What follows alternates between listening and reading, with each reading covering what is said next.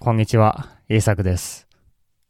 えーこのポッドキャストでは、日本語でいろいろなトピックについて話します。では今日も日本語で考えていきましょう。今日のトピックは、大変なことは毎日やった方がいいです。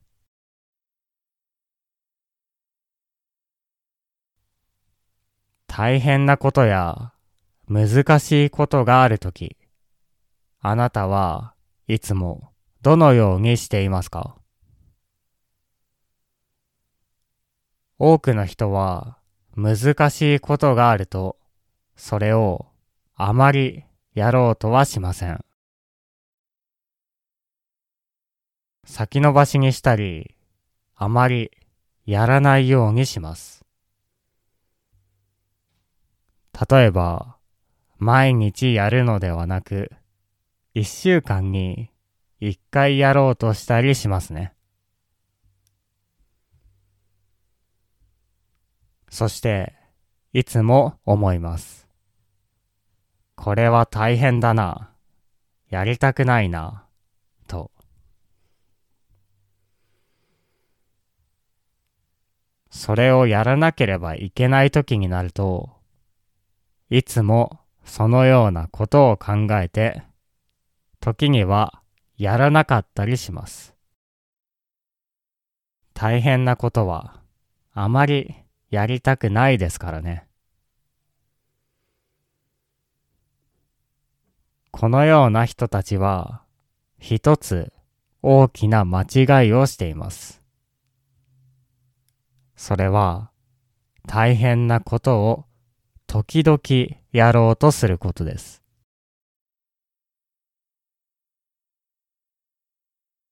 小説家のジョン・アップダイクは書くという大変な仕事についてこのように言っていました。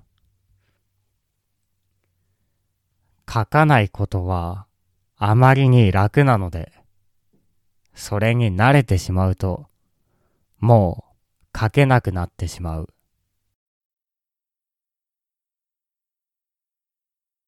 つまり、書くというのはとても大変な仕事なんですね。小説家にとっても、それはとても大変です。だから、書かないのは楽なんですね。書かないのはとても楽だから、ずっと書かないでいると、もう書けなくなってしまうと言っています。実は、これを言っているのは彼だけではありません。ロシアの小説家、トルストイも、実は同じようなことを言っています。私は毎日書かなければいけない。それは成果のためではなく習慣のためだ。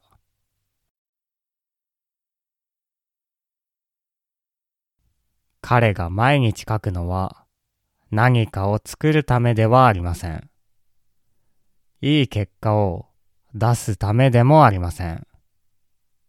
それは習慣、毎日同じことをするためだったんですね。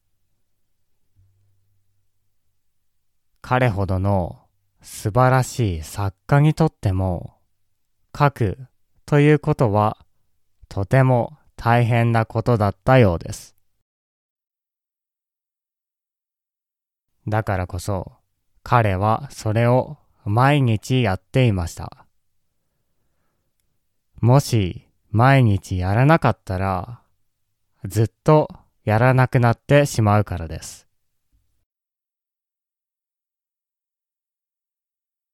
私たちは何か大変なことがあるとなるべくやらないようにしてしまいます。めんどくさいと思ったり、やりたくないと思ったりしてしまいます。そして本当にやらなくなってしまうんですね。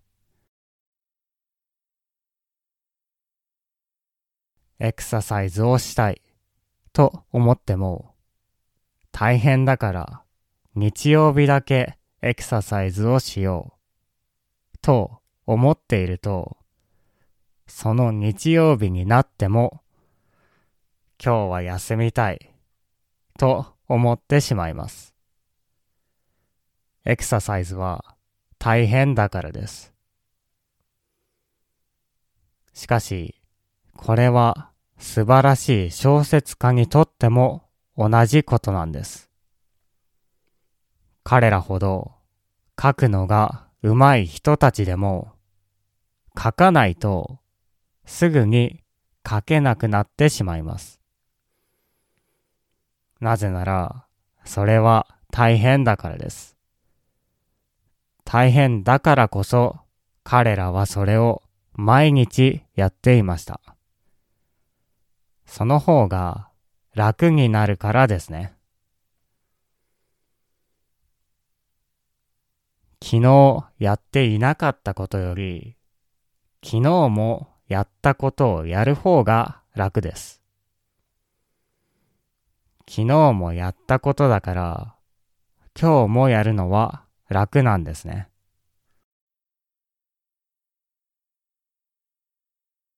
私たちが彼らから学べることはたくさんあると思います。あなたにもきっとやりたいけど難しいことがあるでしょう。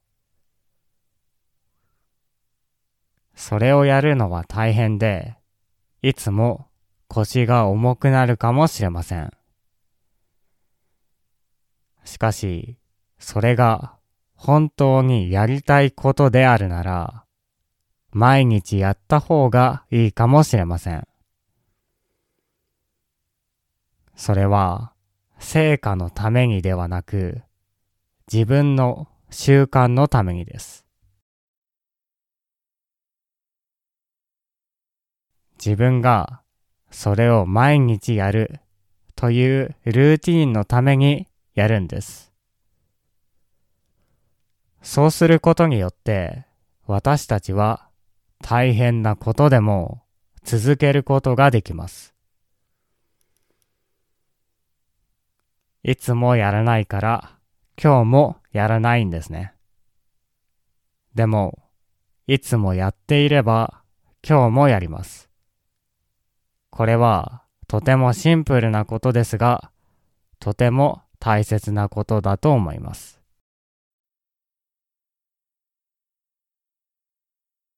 はい。今日は大変なことは毎日やった方がいいということについて話してきました。あなたにも大変だけどやりたいことがあると思います。そしてなかなかできないことがありますね。私にもありました。でも彼らの言葉を聞いて毎日やることによって、それが楽になりました。ぜひ参考にしてみてください。もっと日本語を勉強したいという人は、 Patreon でスクリプトやボキャブラリーのリスト、日本語のニュースレターを見てください。